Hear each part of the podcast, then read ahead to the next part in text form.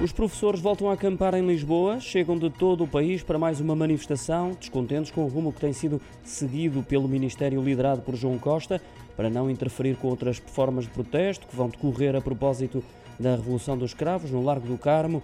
Esta manifestação vai arrancar no Rocio e deve manter-se até maio. Estão previstas vigílias para o dia de hoje, bem como a participação noutras iniciativas.